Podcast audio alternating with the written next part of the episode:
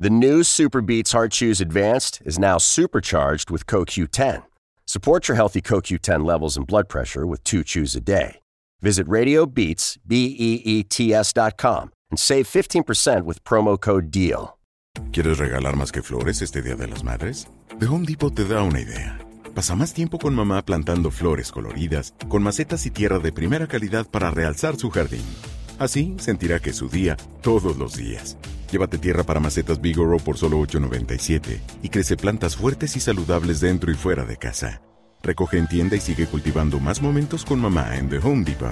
Haces más, logras más. Más detalles en homedepot.com diagonal delivery.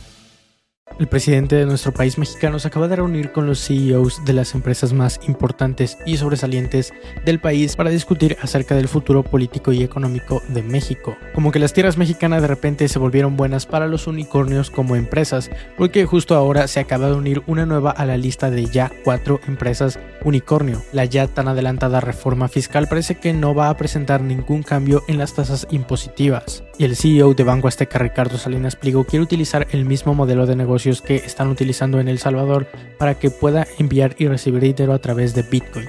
Todo eso y más aquí en las noticias financieras. Hola a todos y bienvenidos a las noticias financieras del día de hoy, lunes 14 de junio. El día de hoy vamos a estar discutiendo acerca de esta reunión que se dio en días anteriores y de cuáles fueron los puntos más importantes que se tocaron, así como del mercado financiero, todo lo que está ocurriendo en la bolsa de valores y también de las empresas mexicanas que se están uniendo a la lista de unicornio.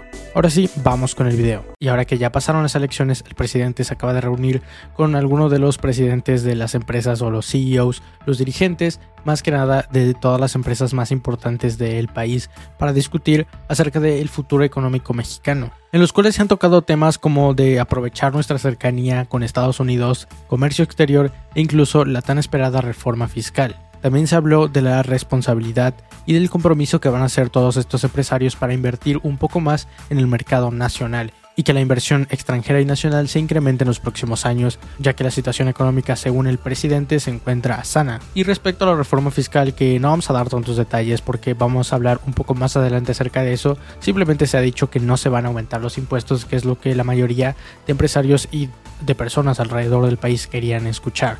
Simplemente se va a cambiar un poco el modo en que se están recolectando los impuestos, pero vamos a hablar un poco de eso más adelante. También se dijo que el gobierno planea mantener el tipo de cambio estable para que la economía no fluctúe bastante, así como las finanzas que se encuentran sanas en este momento planean que continúen de esta manera. Los empresarios también externaron al presidente de que ellos están conscientes de la decisión de él para poder reforzar tanto a Pemex como a CFE. Sin embargo, sí le hicieron saber que las reformas que se están haciendo, tanto la eléctrica como la de hidrocarburos, deberían de hacerse porque la seguridad energética del país es un tema de primera línea, sin embargo opinaron que todo esto debería de hacerse sin ningún prejuicio y sin ningún daño a terceros, y básicamente estuvieron criticando la forma en la que se realizaron las dos reformas anteriores. El Consejo Mexicano se encuentra integrado por más de 60 empresarios, entre los cuales algunos de los nombres son Carlos Slim, presidente de Grupo Carso, Carlos X González de Kimberly Clark, Emilio Azcárraga de Televisa, Antonio Torrado de Grupo Alsea, Blanca Treviño de Softec, Laura Díaz de Santander México, Joaquín Vargas de Grupo MVS, Tomás Sada de Sitza, Daniel Servige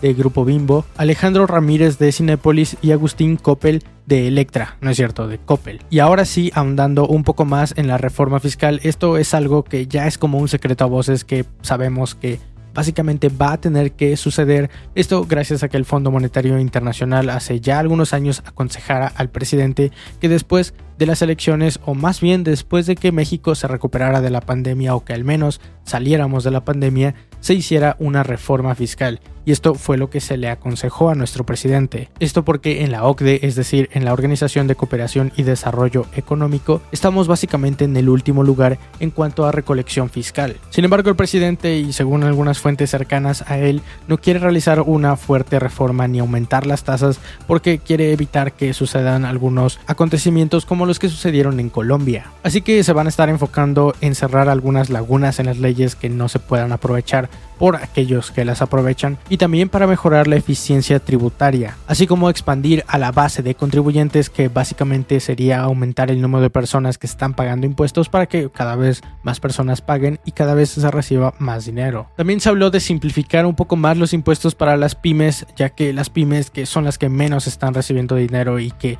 más necesitan ese efectivo para poder sobrevivir con el tiempo y que tienen que utilizarlo para pagar a un contador que lleve toda esa contabilidad, es probable que si simplemente se simplificara la forma en que se pagan todos estos impuestos, los mismos empresarios o emprendedores pudieran hacerlos por sí mismos. Y de esta manera pudieran ahorrar muchísimos gastos que si no tendrían que ir a un contador y que les estaría quitando bastante liquidez. Y ahora vamos con las ventas de la ANTAD que básicamente suelen ser como un indicador de cómo va el consumo interno mexicano ya que junta a varias tiendas tanto de primera necesidad como departamentales. Y esto es noticia porque en el mes de mayo las ventas de esta asociación crecieron en un 34% anual, aunque tenemos que recordar que en mayo del año pasado estábamos en plena pandemia al igual que en abril, el año pasado, entonces puede que estas cifras puedan tener alguna especie de rebote o un efecto rebote, que podrían dar un malentendido en cuanto a las cifras y que no son tan grandes, sino que simplemente hoy crecimos o estuvimos a la par de lo que estuvimos en meses anteriores. Aunque también el Día de las Madres y el que ya las madres más adultas se encuentran vacunadas y que los jóvenes no se están contagiando tanto debido a este tipo de inmunidad que se ha alcanzado gracias a que muchísimas personas se infectaron, también pudo haber ayudado a que en este Día de las Madres los hijos llevaran a pasear a sus mamás y se hiciera un consumo mayor. Aunque ya si lo ajustamos a la inflación, que es bastante importante en estos negocios porque son productos de primera necesidad, el crecimiento ya no queda tan grande. Y ya descontando la inflación, el crecimiento quedaría en el 26.5% en cuanto a tiendas comparables, es decir, sin contar las nuevas tiendas que se abrieron durante este último periodo. Pero ahora nos vamos con los mercados financieros porque han estado un tanto movidos. El crudo acaba de alcanzar su máximo nivel en 32 meses llegando a un precio de 71 dólares. La bolsa de valores mexicana y el índice de precios y cotizaciones sufrieron fuertes pérdidas del 0.5%, perdiendo más de 250 puntos y cerrando en 51.029 puntos. El dólar se apreció con respecto al peso casi un 0.30%, cerrando en 19.96 desde los 19.91 con los que inició el día. Pero mientras en México el índice de precios y cotizaciones sufrió algunas pérdidas significativas, el SP 500 de Estados Unidos acaba de alcanzar un nuevo récord histórico, avanzando más de un 0.2% el día de hoy lunes. El Nasdaq también estuvo a la alza pero quedó a un 0.8% de tocar nuevos máximos históricos. El domingo por la madrugada el Bitcoin tocó los 40 mil dólares después de que Elon Musk, el CEO de Tesla, dijera que podrían resumir las transacciones en Bitcoin una vez que se aclare que estas provienen de energías limpias. Y ya que estábamos hablando de problemas financieros con una empresa de automóviles eléctricos, Lordstown, eh, y que habíamos hablado de que podrían estar en algunos problemas financieros después de haber reportado ante la SEC o la Security Exchange Commission, que es básicamente el regulador americano en cuanto a la bolsa de valores y de algunos securities, pues básicamente estaban informando que tenían algunos problemas financieros para producir sus nuevos automóviles y ahora han caído más de un 18.8% después de anunciar que van a renombrar a su CFO, es decir, al director en finanzas las acciones de una empresa lechera que cotiza en el Nasdaq, Oatly, bajó más de un 4.47% durante el día de hoy. Deutsche Bank acaba de actualizar el rating de las acciones de Square moviéndolas a un rating de compra o de bueno para compra y esto hizo que las acciones subieran un 5.3% el día de hoy. Y otra de estas firmas que suelen actualizar o que suelen aconsejar a los inversionistas también movieron el rating de Chipotle Mexican Grill, una empresa o una cadena de restaurantes mexicanos que no tiene nada de mexicano, aumentó un 1.7% después de que también se le subiera el rating a bueno para compra y Goldman Sachs degradó la calificación de Ferrari haciendo que sus acciones bajaran un 2.9%. Y las acciones meme de Wall Street Bets siguen estando bastante volátiles,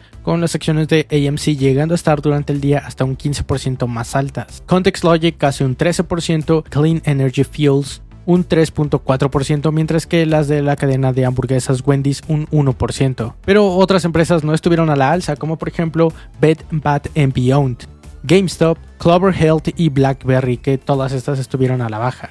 Pero ahora seguimos con la siguiente sección que son las empresas tanto nacionales como internacionales y empezamos con el unicornio o con el nuevo unicornio mexicano que es Clip. Esta empresa que básicamente se dedica a colocar algunos centros de pagos hacia sus nuevos clientes para que puedan aceptar cada vez más personas pagos con tarjetas de crédito y de débito. Y como que SoftBank se empezó a dar algunos paseos y salió de compras de algunas acciones privadas, porque tan solo aquí en México, al igual que a GBM, le acaban de dar una inyección de capital a esta empresa. Y acaban de recibir una suma de 250 millones de dólares por parte de SoftBank, haciendo que tenga una evaluación en este momento de 2 mil millones de dólares. Y es que, según su análisis, aproximadamente de los 11 millones de negocios que se encuentran en nuestro país, únicamente un millón de estos acepta tarjeta. Así que ellos esperan que pudieran expandirse muchísimo más en lo que resta de los siguientes años. Y aunque la competencia es fuerte en este rubro de negocio, Clip parece que lleva la delantera y que es líder en el mercado mexicano. Una subsidiaria de Disney aquí en México que es Fox Sports México, acaba de ser comprada y autorizada por el Instituto Federal de Telecomunicaciones para ser comprada, una compra en la que participaron varias empresas como Grupo Televisa, América Móvil y Multimedios. Sin embargo, el IFT o el Instituto Federal de Telecomunicaciones le acaba de otorgar la autorización de compra a Grupo Lauman. Y Microsoft, como parte de su diversificación, parece que ahora quieren hacer que los Xbox puedan jugarse desde cualquier lugar para que puedas jugarlo desde tu Smart TV, desde tu iPhone o desde tu iPad sin la necesidad de que forzosamente tengas una consola de Xbox. De esta manera planean llegar a más dispositivos y están convencidos de que este rubro de negocio y estas actualizaciones van a hacer que su negocio siga en el siguiente nivel. Y ahora retomando una noticia anterior en cuanto a lo que sucedió con El Salvador y el Bitcoin, recordemos cómo era el modelo de negocios que planteaban para que pudieran recibir remesas sin prácticamente ninguna comisión en Bitcoin, parece que al CEO de Grupo Salinas le agradó bastante esta idea. Y es que es presidente de varias empresas como Grupo Electra o también Banco Azteca. Y parece que de alguna u otra manera van a querer utilizar a la aplicación de Banco Azteca para que puedas enviar y recibir dinero a través de Bitcoin. No sé cómo realmente van a poder utilizar esta función y cómo van a hacerlo para evitar los impuestos, porque, porque en México tienes que pagar impuestos cada que vendas una de estas criptomonedas por ganancia de capital o por algún otro rubro, pero se tiene que pagar. Entonces no sé de qué manera puedan hacerlo, pero seguramente se puede hacer. Y pasamos a noticias internacionales porque el tema de la elección en Perú acaba de ser resuelto y el nuevo presidente electo ahora es Pedro Castillo con una muy pequeña diferencia con respecto a Keiko, pero felicidades al nuevo presidente. Pero bien, esas son básicamente todas las noticias que tienes que saber hasta el día de hoy que sucedieron en el mundo financiero. Mi nombre es Alejandro y espero que tengas una excelente inversión. Bye. Hola, yo soy Alejandro y este es mi gato. Se llama Getulio. Como puedes ver a Getulio le encanta comer. Así que ayúdame a darle de comer. Suscríbete a este canal. No lo hagas por mí, hazlo por Getulio. Me estoy quedando sin dinero. ¿Quieres regalar más que flores este Día de las Madres? The Home Depot te da una idea.